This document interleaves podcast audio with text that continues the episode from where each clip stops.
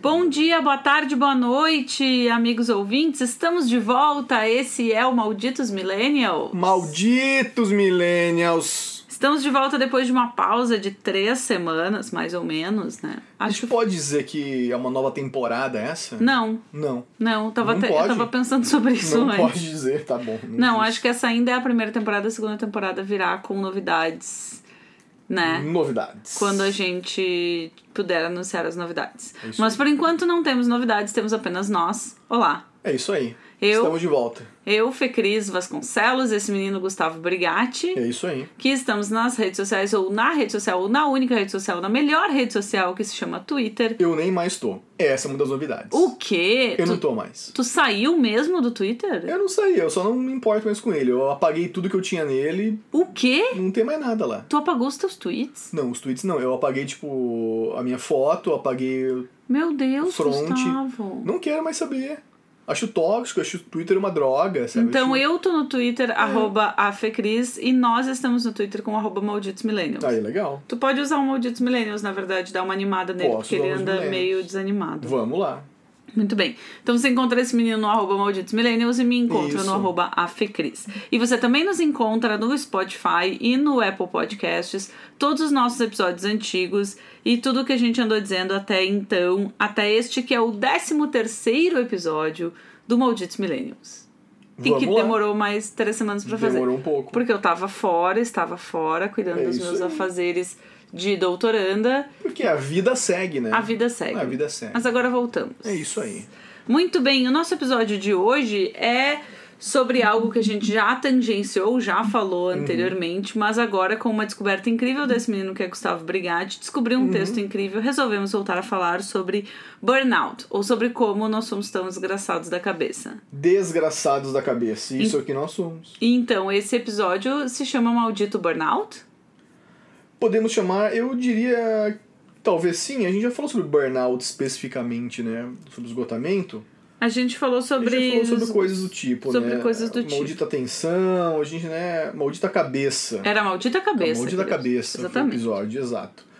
Ah, que era basicamente sobre burnout, né? Entre, entre outras coisas. Ah, eu diria que esse é o episódio Maldita Geração, porque a gente vai falar bastante sobre como a nossa geração é a geração do burnout. Por quê? De acordo com um texto maravilhoso, incrível, que eu fui impactado aí, chamado Como os Millennials se tornaram a geração do esgotamento, é de uma jornalista no- norte-americana, a jornalista Anna né, Anne Ellen Patterson. Ela fez essa reportagem para o BuzzFeed News gringo, que ganhou uma tradução o BuzzFeed nosso. É uma reportagem que foi publicada em 11 de janeiro de 2019. E olha só, só agora que, eu, que pintou isso aqui para mim. E é um texto bem longo, bem denso e bem duro de ler, assim, porque ele é basicamente uma radiografia dos millennials da nossa geração. Se você nasceu entre 80 e 94, é isso? 96? É, 90 e poucos. É, se você tem entre 22 e 38 anos este ano, né, entre 22 e 39 anos esse ano, a gente recomenda fortemente que você leia esse, esse, esse texto. Lê no seu tempo, entende? É um texto longo, é um texto denso, então lê devagar, porque ele também é muito chocante, é muito impactante. A gente vai botar o link no nosso Twitter, para que vocês tenham aí na mão. Eh, e ele é um texto que tem vários insights sobre ser um millennial em 2019. É, e ele é bem focado na nossa relação com a vida prática e com a vida do trabalho, né? Isso. Ele fala muito da nossa vida prática e da vida do trabalho. Eu até recomendaria também para pessoas que não são dessa geração millennial, que são mais novas ou mais velhas, Aham. mas que têm algum tipo de relação com pessoas que são millennials, né? Que também dê uma olhada nisso, ou que se interessa por esse assunto, enfim, porque realmente é bem ah, impactante, eu diria. Bem interessante o que ela traz ali. Bom, ela. Desculpa, posso Não, pode ir, introduzir? por favor. Ela começa falando de um, ah, de um caso de um cara que precisava se cadastrar para as eleições, né, que queria, tinha meio que vontade de se cadastrar para votar nos Estados Unidos, tu precisa te cadastrar para ser votante, né, para ter tá apto a votar um, ir pro midterms, ele, ele é, ia se cadastrar pro midterms, e ele não conseguiu porque era muito porque era muito trabalhoso. Era muito né? burocrático, Era muito né? burocrático, tinha que mandar pelo correio. É, tinha que botar um formulário no correio. Exatamente. E aí ah, ela fala sobre como. Ela começa o texto falando justamente nisso, nas pequenas coisas né, que a gente não consegue fazer e nos chamam de preguiçosos por não conseguir fazer, mas na verdade. ah, bom, enfim, ela vai desenrolar mais esse pensamento ao Uhum. longo do texto, né? Eu acho que isso é uma coisa que todo mundo que tá ouvindo a gente agora já passou ou passa por isso, que é uma dificuldade imensa de fazer pequenas tarefas. Aham. Tipo, comprar um novo filtro de água, Meu botar Deus. um quadro na parede. Meu Deus. Sabe? é- é- Marcar um pequenas. médico. Marcar um médico, sabe? Coisas muito simples, absolutamente corriqueiras, comezinhas, que a gente não faz. Não faz. A gente faz coisas enormes, gigantescas, entende? Escreve uma tese de doutorado. Escreve uma tese de doutorado, sabe? Mas- Levanta uma pauta gigante, Mas não é capaz de limpar o roupeiro. e não consegue separar as roupas, entende? Exatamente. Tipo, o que que acontece? Por que isso? Segundo a Anne, segundo essa, essa jo- jornalista, é porque essas pequenas coisas dizem respeito tão e somente a nós. Uhum. E nós somos uma geração que não foi talhada para pensar em si mesmo, e sim no trabalho. Então, se uma coisa não tem relação com o seu emprego, com ganhar dinheiro, com evoluir profissionalmente, a gente não se empenha. Deixa de lado, mesmo que seja a própria saúde. Que engraçado, né? Porque tinha uma matéria, eu me lembro da matéria quando esse termo millennials foi introduzido, assim, mais ou menos lá por. in- não introduzido, mas assim, introduzido no, no, no culto popular, assim, lá pela. pouco antes de 2010 ali, né? Que tinha uma matéria da Time que o nome era The Me, Me, Me Generation, que Aham. falava sobre como os millennials eram autocentrados e, e até egocêntricos, de certa maneira, porque lê essa questão do uso das redes sociais com frequência e do postar tudo que faz e tal, como uma. ah, como uma coisa autocentrada mesmo, né? Egocêntrica, assim, um, uma egotrip louca, assim. Uhum. E na verdade também tem a ver com isso, mas é, ironicamente essas duas coisas são verdade, né? Existe uma egotrip louca das Sim, redes sociais sim. e ao mesmo tempo existe uma dificuldade de fazer coisas cujo benefício, e ela fala muito isso no texto, cujo benefício não é tão alto, né? Cujo Uhum, a recompensa não é tão alta. A recompensa de arrumar o roupeiro é ter o roupeiro arrumado. Não é uma grande Lavar a louça. Lavar a Esse- louça. Esse tipo de coisa. Esse tipo de. é, Marcar o médico, é ter o médico marcado. Não é uma coisa grande recompensa, né?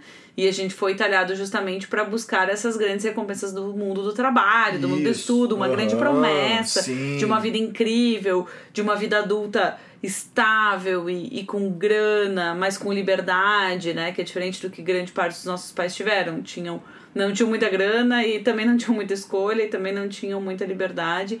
E a gente não, a gente, pô, uma geração com muito mais liberdade, com muito mais possibilidades, com a tecnologia na mão, etc. E não, né? Só que Não. não.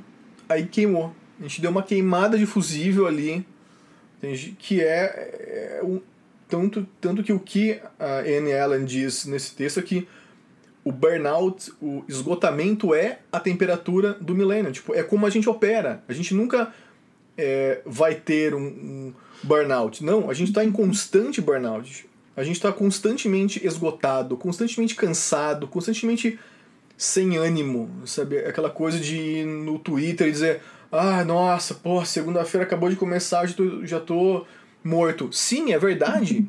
Entende? A pessoa tá esgotada no começo da manhã da semana, sabe? É, ela carrega essa carga de ser um, um milênio, uma carga que é de frustração e de promessas que a gente não consegue cumprir. Simplesmente não consegue. É, e tem uma coisa de ahn, como a economia nos Estados Unidos evoluiu e como essa evolução, e claro, né, a gente faz o paralelo aqui no Brasil, não é exatamente a mesma coisa, mas enfim, como a economia americana foi trazendo mais e mais desafios para esses caras e essa promessa de uma vida melhor nunca chega, né? E uma das, uma das é, características né, que, que foram. é, que a geração millennial foi rotulada é de mimimi, né? A geração que só reclama, que só enche o saco, não sei o que, que não consegue virar adulto. Tinha, por que, que vocês não viram adultos? A vida é difícil, encare a vida, ela é difícil mesmo, é difícil para todo mundo. O caralho, entendeu? Porque gerações anteriores não tiveram o que a gente tem hoje. Vamos começar com redes sociais, entende? Essa angústia, essa ansiedade causada pelas redes sociais, que gerações anteriores não tiveram, pois não haviam redes sociais, e que as novas gerações nasceram dentro delas, portanto não é uma novidade, é diferente de como a gente recebeu isso. Entende? Nós não tínhamos, de repente surgiu isso, surgem as redes sociais, surge esse aparelhamento, e a gente é meio que obrigado a entrar nessa e a surfar essa onda, querendo ou não, gostando ou não. E, e isso é, de uma, de, um, de uma forma, é encantador e é de uma outra forma uma armadilha. A gente não sabe bem como lidar com isso e, e tá preso nesse, nesse turbilhão. Entende? Que a gente não sabe o que fazer com isso. É, é, é algo que ela descreve muito bem aqui, né? Eu peço licença para ler dois parágrafos do texto, Por posso? favor. Ela diz assim: muitos dos comportamentos atribuídos aos millennials são os comportamentos de um grupo específico, majoritariamente formado por pessoas brancas de classe média nascidas entre 1981 e 1996. Mas mesmo que você seja um millennial que não tenha crescido com privilégios, você sofreu o impacto das mudanças sociais e culturais que moldaram a geração. Nossos pais, uma mistura de boomers mais novos e membros mais velhos da geração X, nos criaram durante uma época de relativa estabilidade econômica e política. Aí aqui, claro, ela está falando do ponto de vista dos Estados Unidos. Assim como nas gerações anteriores, havia uma expectativa de que a próxima geração teria melhores condições, tanto em termos de saúde como de finanças, do que sua antecedente. No entanto, à medida que os milênios chegaram à metade da vida adulta, esse prognóstico se provou falso. Financeiramente falando, a maioria de nós está bem atrasada em comparação aos nossos pais quando tinham a mesma idade. Temos muito menos economias, bem menos capital próprio, bem menos estabilidade e muito mais dívidas estudantis. A melhor geração, entre aspas, teve a depressão e a GI Bill, eh, lei de incentivo a veteranos de guerra americanos. Os boomers tiveram a era de ouro do capitalismo. A, gera- a geração X teve a desregulamentação da economia e a redistribuição de renda. E os millennials? Temos capital de risco, mas também temos a crise financeira de 2008, o declínio da classe média, a ascensão dos 1% mais ricos e a deterioração constante dos sindicatos e dos empregos estáveis e de tempo integral. Eu apenas peço que você, ouvinte millennial, reflita.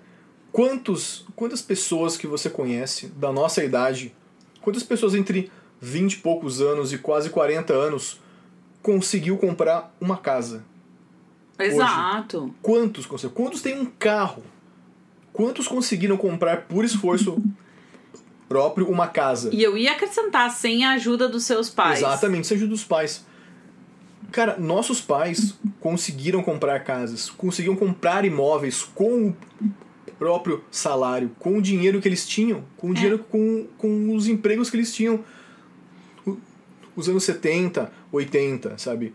Então havia grana, havia emprego, havia possibilidades. Hoje isso não existe, então ninguém consegue comprar uma casa mais. Você compra uma casa, financia esta merda em 30 anos, a vida inteira, e você nunca termina de pagar ela, porque tu paga juros em cima de juros. E é uma característica da nossa geração. Que aí eu também não sei como as outras gerações vão fazer, entendeu? Os- Vão, vão morar em coliving. vão morar em co-living? Que, é- que é um absurdo. Mas enfim, e andar de patinete elétrico. Mas entende que há E uma trabalhar no Uber. há uma, e trabalhar de Uber ou de rap, né? não sei, com uma caixa nas costas. Enfim, há uma, deteriora, há uma deterioração não só da economia que acabou empurrando para os empregos, entende? Cada um tem dois, três empregos, a pessoa tem um emprego, faz frila, faz três, quatro frilas, entende?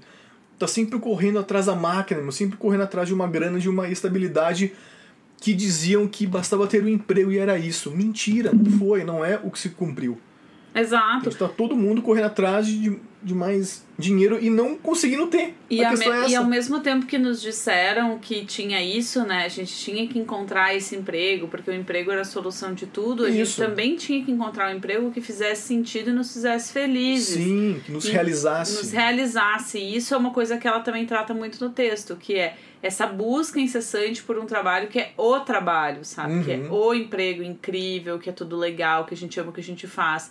E ao mesmo tempo, em paralelo a isso, mesmo quando a gente acha coisas que a gente, quando a gente acha coisas que a gente gosta de fazer, a gente faz elas por 20 horas por dia. Isso. Porque a gente tá sempre vendo celular, sempre Uhum. vendo e-mail, sempre respondendo e-mail, sempre respondendo em redes sociais, sempre fazendo um monte de coisa relacionada ao trabalho. E aí aquilo que era pra ser prazeroso, ou que já foi prazeroso um Uhum. dia, vira um fardo. Isso. E aí tu não consegue mais ter prazer no teu, no teu trabalho, né? Então a gente tem essa coisa do trabalho ah, que deveria ser. A gente transforma satisfações pessoais em trabalho quando a gente tem sorte, porque grande parte ou a maior parte da população não consegue trabalhar com o que gosta, trabalha Aham. apenas com o que consegue trabalhar, quando consegue trabalho. Uhum. E ainda, quando a gente consegue trabalhar com essas coisas, a gente transforma essas coisas cada vez mais maçantes. A gente tem que tem essa obrigação que nos foi ensinada sempre, sempre, sempre de trabalhar, trabalhar e trabalhar. E Uhum. ser muito responsável, entregar tudo no trabalho, né? Uhum. Ela até fala aqui da, da organização das coisas, né? Como quando a gente era criança, as coisas eram organizadas, né? A gente tinha que. ah, o horário de brincar, tinha é, as coisas de co como a gente aproveitava os estudos, você tem que aproveitar o que você está estudando, você tem que. Sabe? Então tem uma coisa também de uma. E a gente foi talhado para isso, né? Para aproveitar ao máximo aquilo que a gente estava fazendo, para ser o melhor, para ser o máximo daquilo que a gente estava fazendo. Nada era a- a puramente lúdico, né? A gente Não. tá ouvindo alguns barulhos, é que a gata tá meio louca, a Manuela. Ela tá em Não. modo noturno. Ela já. fica, ela fica nervosa com esse assunto. Ela gosta desse assunto. Ela acha que a gente tá muito estressado. É. Então ela fica aqui ahn, fazendo as coisas. Então tudo vira trabalho, né? Todos os, todas as coisas legais que a gente fazia virava meio tipo, ah, Uhum. tu pode brincar de tal horário a tal horário, então tu tem que aproveitar o máximo do, do brinquedo nesse Uhum. Otimização da infância. momento. Otimização da brincadeira. infância. Ah, tu tem que. Então, enquanto tu tá jogando esse joguinho, tu também tá aprendendo inglês, enqu- né? então, Sim, essas sim. coisas que. a Manuela tá foda, gente. Nada mais é, é espontâneo, é natural, né? Tudo é pensado, tudo e é sempre voltado pra essa coisa de seja a sua melhor versão, seja o melhor de você. Esses dias eu baixei um, um aplicativo desses de corrida da Nike. Que eu quero começar a correr, essa coisa toda, e aí esse aplicativo tem um narrador, e esse narrador, vez ou outra, manda umas frases assim de autoajuda, de motivação, e uma delas é: Estamos aqui para que você é, consiga ser a melhor versão de você mesmo. Eu, meu Deus do céu, cala a boca, eu só quero correr, entendeu? Que, que perseguição insana é essa pela melhor versão de você mesmo? O que, que é isso? O que isso quer dizer, entendeu? E tem uma outra coisa dessa relação com o trabalho que é uma das maiores falácias que existem, que é a meritocracia. E isso nos foi ensinado diuturnamente durante toda a nossa vida. Se você trabalhar, você vai ter. Quanto É. mais você se Aham. esforçar, mais você vai ter. Só que é obviamente uma mentira, é claramente uma mentira. Não importa o quanto você se esforça, o quanto você dê o seu sangue, doe o seu tempo, faça o melhor de si. Não tem retorno, meu querido. Não vem retorno. O nome disso é capitalismo. E você sabe disso. Nossos Exatamente. pais sabiam disso, mas eles achavam que não, porque eles, na, na fase deles, na, na geração deles, isso foi verdade. Isso foi até verdade. A gente não sabe se é verdade mesmo ou não, mas na Para nossa. algumas pessoas talvez Para algumas pessoas verdade. podem, mas na nossa isso não existe. Essa coisa de quem quer, vai, faz e consegue. Olha, meu amigo, não conheço ninguém. Entende? Eu conheço bastante gente e a gente vê isso né, nessa precarização do trabalho hoje, das relações de trabalho, sabe? Leis cada vez mais sucateadas. Entende? Quem tem grana tem cada vez mais grana entende? E quem não tem, tem cada vez menos. Isso é resultado disso. É, e aí a gente tem a gente tem essa busca incessante, né, por ficar melhor, fazer pós-graduação, fazer um monte de coisa que Uhum. às vezes, claro, não é o meu caso específico, ou é, também não sei, mas acho que não é, Mas a gente vai fazendo as coisas para tentar conseguir esse emprego melhor, para tentar conseguir essa dita estabilidade, porque a gente Uhum. Tem na nossa cabeça que essa estabilidade vai chegar um dia, ela vai chegar e essa estabilidade vem através do trabalho. Sim, sempre. E a gente não chega, nunca, nunca Uhum. chega. E aí só vai correndo cada vez mais e não pensando muito no que a gente está fazendo. E isso é uma característica muito forte do burnout, ela cita nesse, li- nesse texto, né? Que é o fato de que a gente tá esgotado, mas não é que tu tá esgotado, cansado e não consegue mais ter forças. Tu tá esgotado e não consegue nem enxergar que tu não tem mais condições de seguir Aham. em frente, então tu segue em frente mesmo esgotado, mesmo assim, mesmo estando Sim. hum, no chão, né? E isso é uma coisa que vai ah, transformando a gente em, em quase máquinas, assim, né? A gente não enxerga mais a nossa própria humanidade, a gente não enxerga mais o nosso aspecto humano. Tem dor, toma um remédio pra dor. Tem dor de cabeça, toma um remédio pra dor de cabeça. Eu preciso dormir bem, eu preciso fazer yoga, eu preciso fazer academia, eu preciso ir bem na, na escola. Então eu tô distraído, eu tomo um remédio pra, pra ficar mais concentrado. Isso. Eu não tô dormindo bem, eu tomo um remédio pra dormir melhor. Eu não tô conseguindo correr tanto, eu tomo uma vitamina pra correr melhor. E assim as coisas vão se sobrepondo e todas elas viram tarefas, nada vira uma coisa que realmente faça bem pra nossa vida. Tu nunca faz nada porque tu curte, porque tu gosta, porque tu simplesmente curte aquilo. Não. É sempre voltado para alguma questão prática e e é sempre alguma solução que envolve, no final das contas, ganhar mais dinheiro ou, é, enfim, não perder dinheiro, sabe? É, é sempre essa otimização da vida. Ela até cita aqui uma coisa, é, uma frase dela aqui. A recomendação mais comum é cuidar de si mesmo. Use uma máscara facial, faça yoga, use seu aplicativo de meditação. Mas muitos dos cuidados pessoais não são cuidados.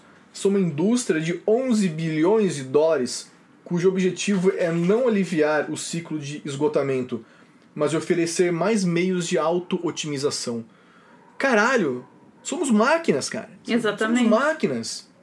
É, e ela, e ela fala, e ela vai falando sobre isso o tempo inteiro, né? E também sobre como a gente faz o uso dessas ferramentas, né? Que era para ser, eram para ser ferramentas de ah, ah, aliviar o estresse, né? Esse tipo de coisa.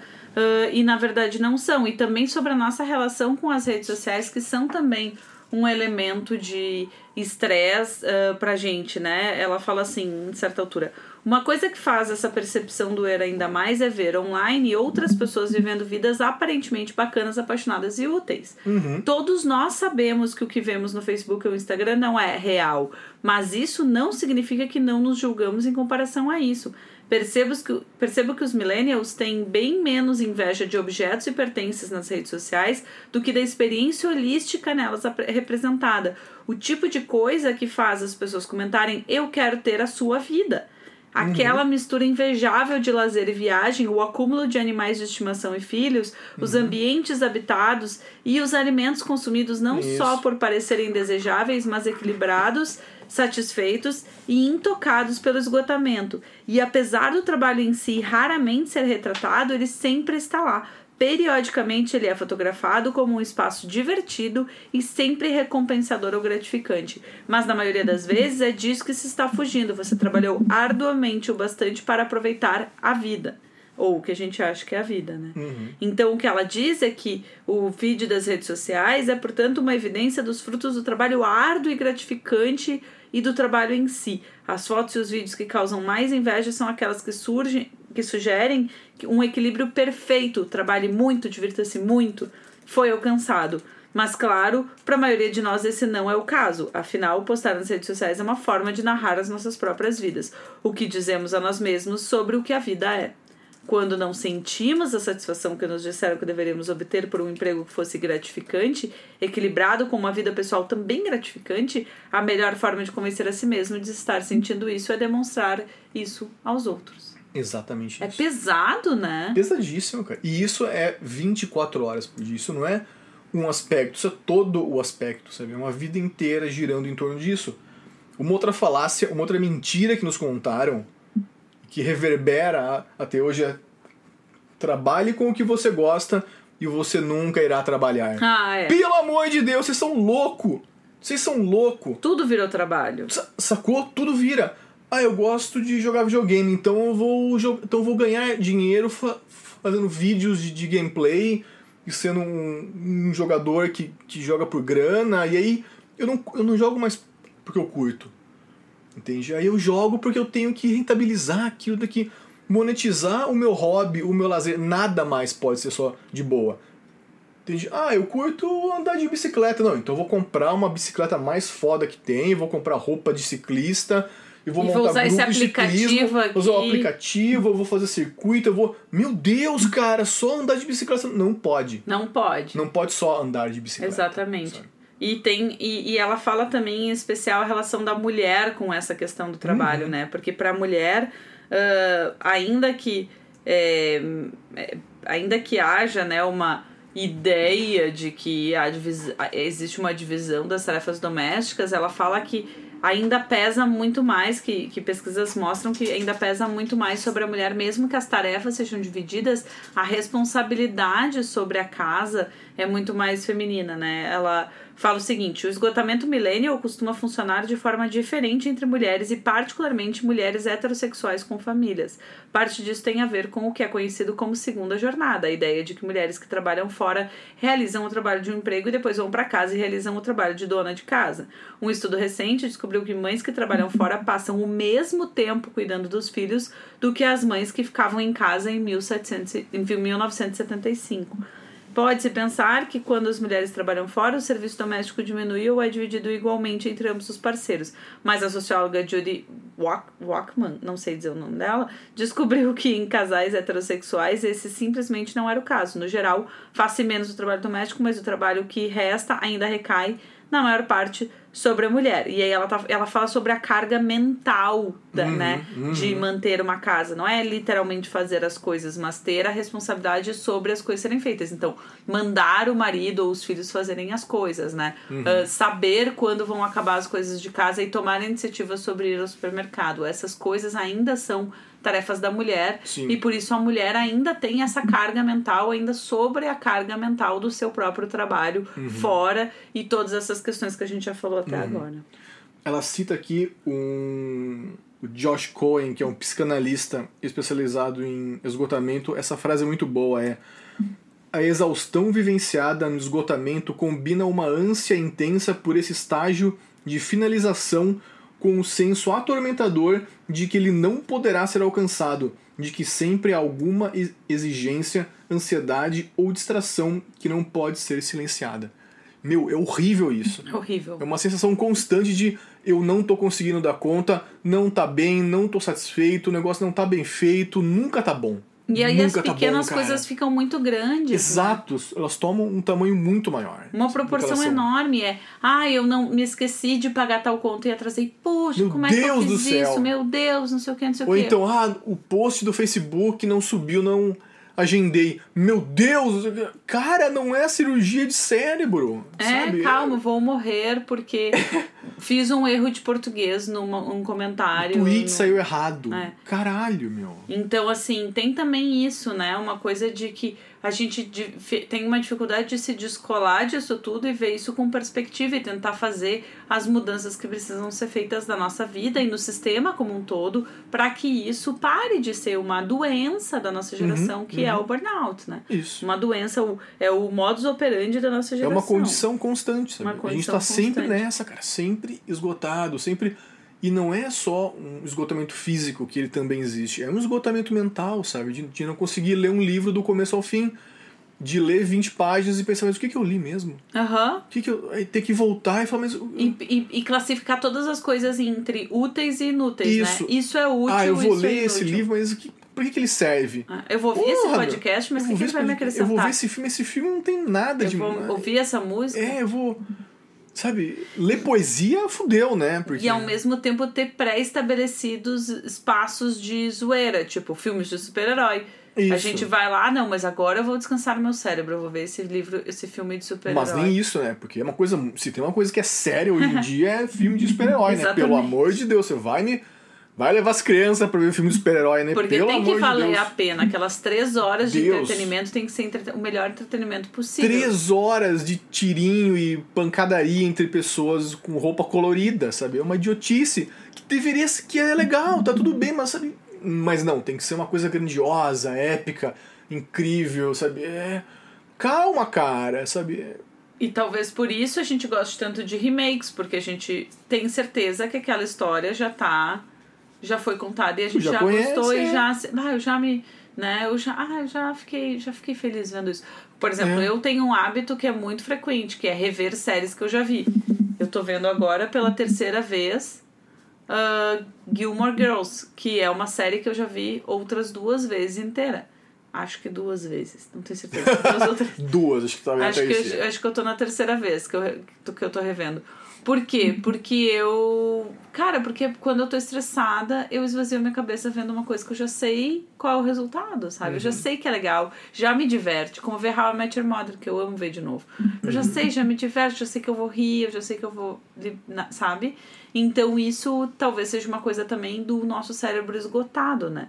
E aqui ahn, eu também tenho um outro trecho que é mais pro final do texto que eu gostaria de compartilhar com os amigos. Pode ser, Gustavo? Por favor. Que diz assim: Descrever o esgotamento dos millennials é reconhecer a multiplicidade da nossa realidade ao mesmo tempo em que reconhecemos nosso status quo.